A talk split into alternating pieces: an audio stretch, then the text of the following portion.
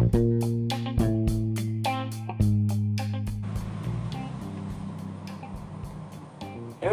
luz. ¿Estás necesitando luz oleario? Lamparitas de bajo consumo Luminux. Casi luz natural.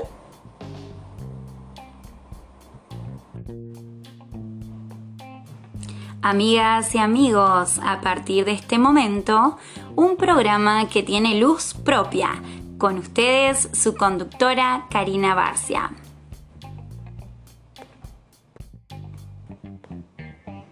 En el programa de hoy, domingo 25 de julio, en esta emisión número 23, siendo las 15 horas, queremos contarles que el tema de hoy para los oyentes es Hablemos de la luz. Vamos a contarles y a conversar qué sabemos de la luz, porque la luz se comporta de diferentes maneras en distintas situaciones. Desde este momento recibimos preguntas en línea de nuestros queridos oyentes iluminados.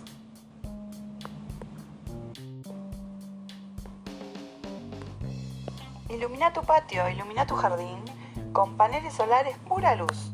Se cargan durante el día y te garantizan una noche llena de luz.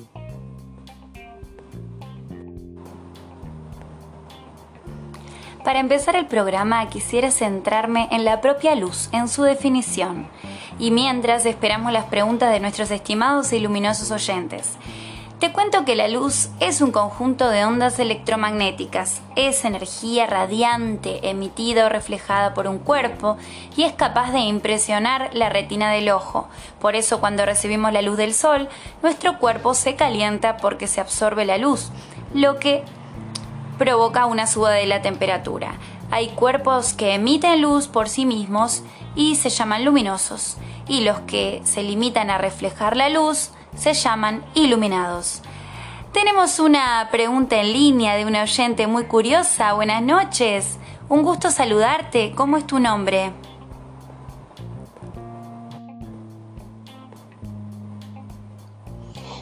Hola, soy Claudia y te cuento un poco. Realicé un experimento en casa para una asignatura y me surgieron preguntas. Eh, el experimento era así colocar un vaso con agua y otro vaso con agua y tres gotas de leche. Enfrentarlo a una fuente de luz. Y al hacerlo observé que la luz atravesó el vaso con agua, pero no lo hizo en el vaso que contenía agua o leche. Me pareció tremendo. ¿Por qué la luz no pudo atravesar el vaso con leche?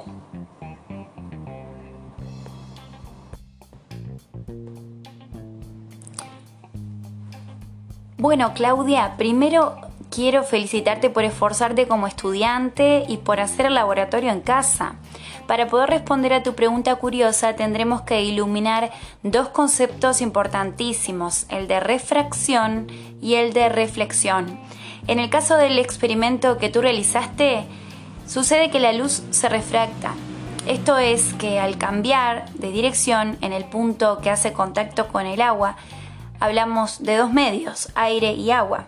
La luz en el aire tiene una trayectoria recta al ingresar al agua, donde se desvía dentro de otro medio pero continúa de forma recta. A este fenómeno lo llamamos refracción, pero cuando el rayo ingresa al agua con partículas de leche, lo que sucede es que ese rayo no atraviesa esa superficie reflejándose completamente y regresando al medio inicial. A esto le llamamos reflexión.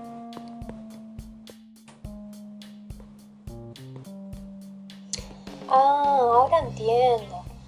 Entiendo un poco más. Em, ya había escuchado sobre esos conceptos, pero no tenía idea de qué significaban.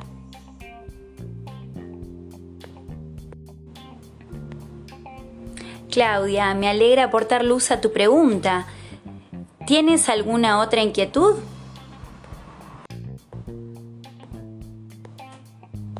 Sí, pensando en todo esto, me hago la siguiente pregunta. La temperatura del agua. ¿Será que es una variable que incide en los resultados?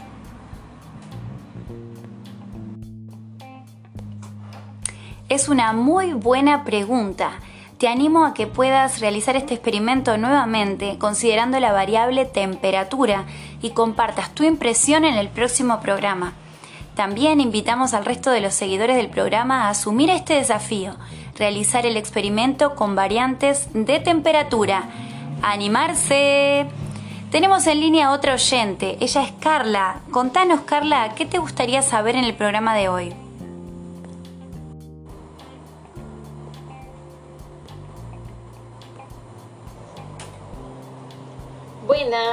¿Qué tal? Mi pregunta es, ¿cuáles son las fuentes de luz?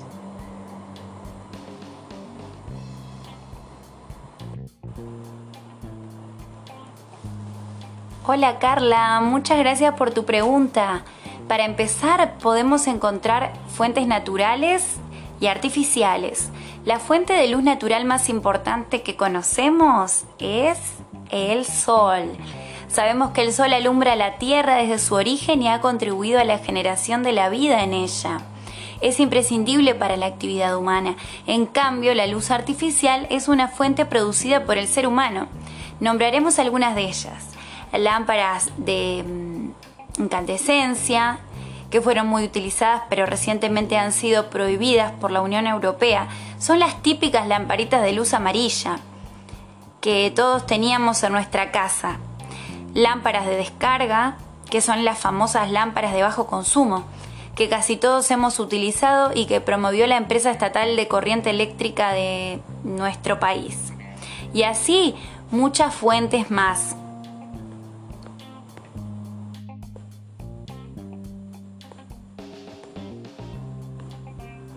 Ah, muchas gracias.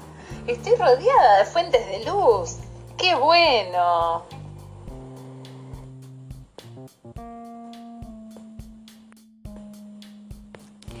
Sí, estamos rodeados de fuentes de luz. Gracias por tu pregunta, queridísima oyente. Llegando al final de este podcast, en el día de hoy queremos agradecer a nuestros seguidores Enviamos saludos a todas las familias de esta comunidad que cuestiona, que observa y que quiere saber siempre un poco más. Los esperamos la próxima semana en un nuevo programa con otro tema que también dará mucho que hablar, propagación rectilínea de la luz.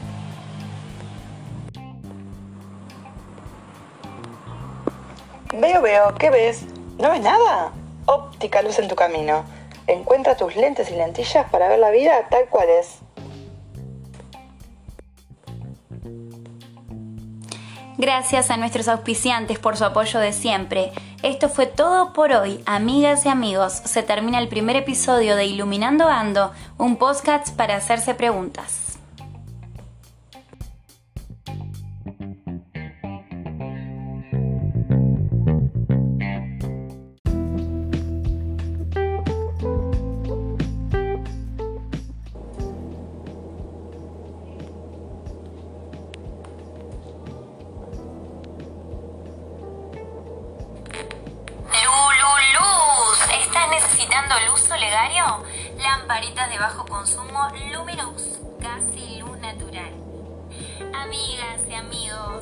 Partir de este momento, un programa que tiene luz propia, con ustedes su conductora Karina Barcia. En el programa de hoy, domingo 8 de agosto, en esta emisión número 24, siendo las 15 horas, queremos contarles que el tema de hoy para los oyentes es la historia de la evolución de la luz vamos a contarles y a conversar sobre cómo el avance de la luz ha acompañado al avance de la humanidad. Desde este momento recibimos preguntas en línea de nuestros queridos oyentes iluminados. Bueno, en el día de hoy veremos cómo la luz ha influido en nuestro avance como humanidad, desde la prehistoria con los cavernícolas y sus registros en las cavernas, pasando por la primera cámara oscura, el descubrimiento del viaje de la luz en línea recta, los telescopios, la conformación del color blanco por todos los colores, la relación del calor con la luz roja y la creación de lentes de alta calidad. Anunció Cines Motse. Venite al cine original. Contamos con la más alta trayectoria en cines. Conoce el cine y conoce la historia. Para empezar el programa quisiera centrarme hoy en el avance que la luz ha provocado en nuestras vidas, en si somos conscientes de tal evolución. Mientras esperamos las preguntas de nuestros estimados y luminosos oyentes. Tenemos una pregunta en línea de un oyente. Buenas tardes, un gusto saludarte. ¿Cómo es tu nombre?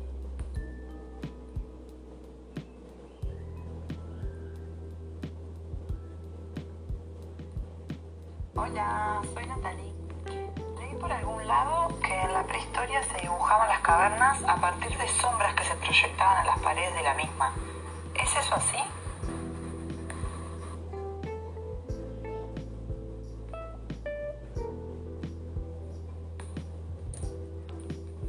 Así mismo, querido oyente, se piensa que los registros que se encuentran en las cavernas partieron del juego de luces y sombras que vio la sombra de algún animal y lo registró.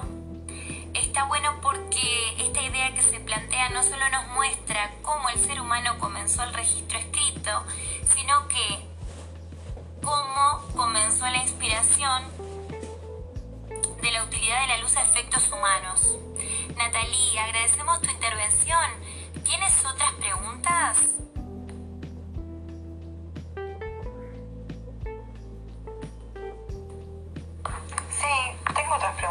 Estas son.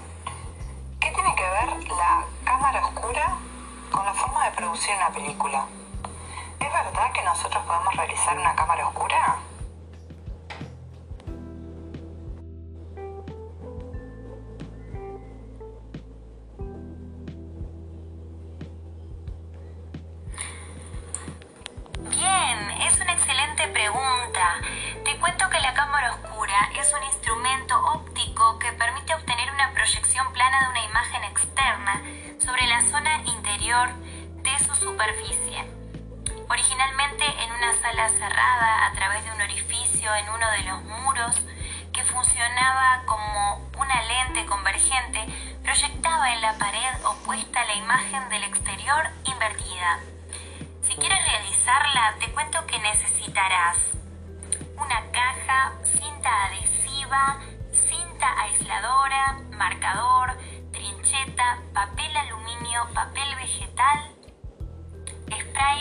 color negro y una bombita de luz con un piloto. Vas a tomar una caja, la pintas y vas a pegarla con cinta adhesiva y las esquinas con cinta aisladora negra para que no pierda luz. En una de sus caras vas a hacer un cuadradito con marcador de 4 centímetros de lado y en otra y en otro de 10 centímetros. Luego vas a cortar con trincheta. Cortar el papel aluminio, un cuadrado de 10 centímetros que va a tapar el cuadrado de 4 centímetros y hacer un orificio pequeño. Pegar con cinta adhesiva. Luego del otro lado cortar el papel vegetal y pegarlo con cinta en el cuadrado de 10 centímetros. Está pronto, ahora se coloca la luz de frente al cuadrado de 4 centímetros que es donde entra la luz y por el cuadrado de 10 centímetros es donde se verá la imagen reflejada. También invitamos al resto de los seguidores del programa a asumir este desafío de la cámara oscura. ¿Tenemos en línea otra oyente? Contanos, Carla, ¿qué te gustaría saber en el programa de hoy?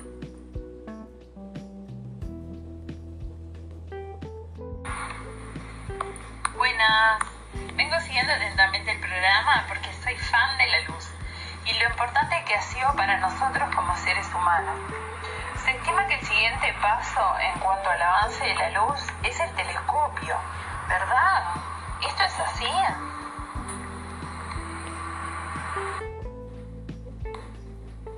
Bienvenida Carla, muy pertinente tu acotación. Y sí, exactamente, te nos adelantaste al siguiente gran avance de la luz, el telescopio con Galileo por el año 1609. ¡Qué audiencia tan culta tenemos hoy! Es una maravilla dar un programa así. Decime Carla, ahora te voy a retrucar yo. ¿Sabes cuál fue el siguiente gran avance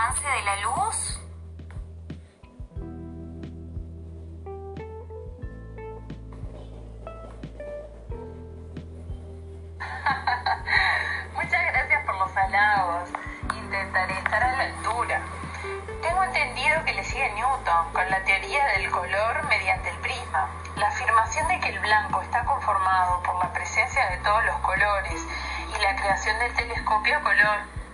Pero realmente no estoy segura. Son investigaciones mías nada más, por estar interesada en el tema. Escucho los comentarios al respecto y gracias por la oportunidad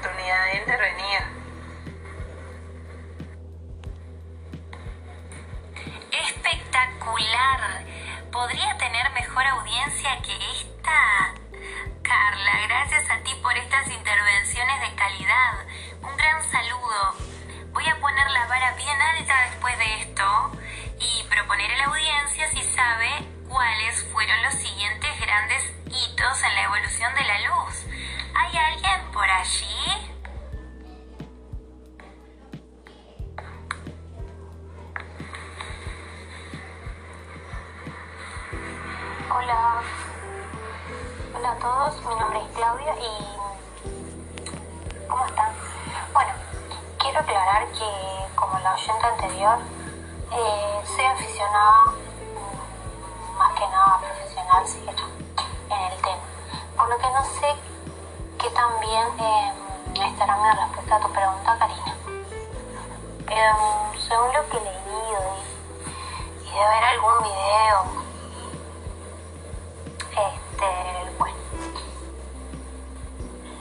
puedo decir es que de Newton, después de Newton vendría William Herschel. Con su, con, con su descubrimiento de que la luz este, roja tiene más calor.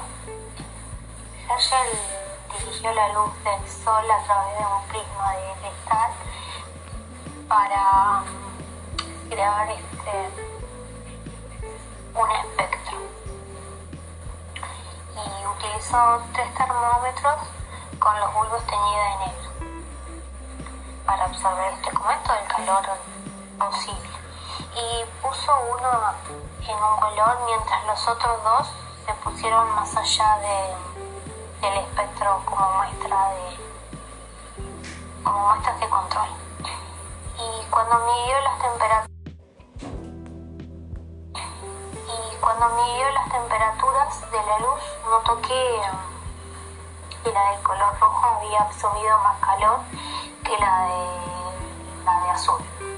Herschel realizó este más de más experimentos que llamó rayos calor, caloríficos,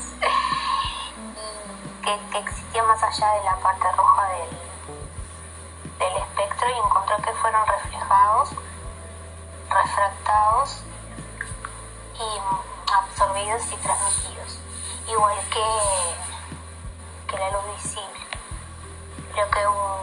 Herschel había descubierto era una forma de luz o radiación más, más allá de la luz roja.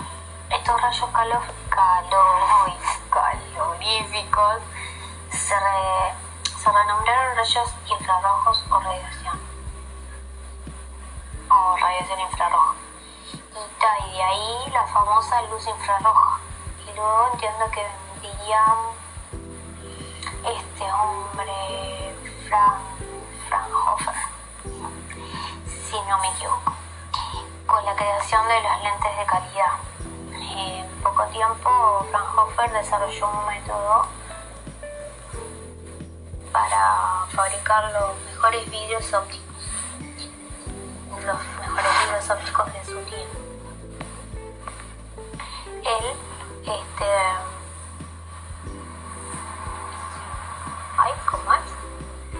me trajo un poquito. Eh, él experimentó el experimento que le permitió medir más de 60 líneas oscuras, conocidas como, como líneas Fraunhofer. En el espectro solar lo realizó lo de, o sea, el espectro solar lo realizó en 1814 utilizando este, instrumentación desarrollada por él mismo y hasta ahí hasta ahí llega mi, mi afición por la, por la evolución de la luz.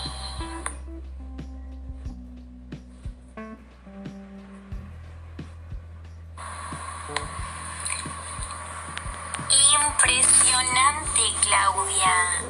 ¿Qué más decir después de esta explicación? Estoy anonadada de la calidad del programa de hoy.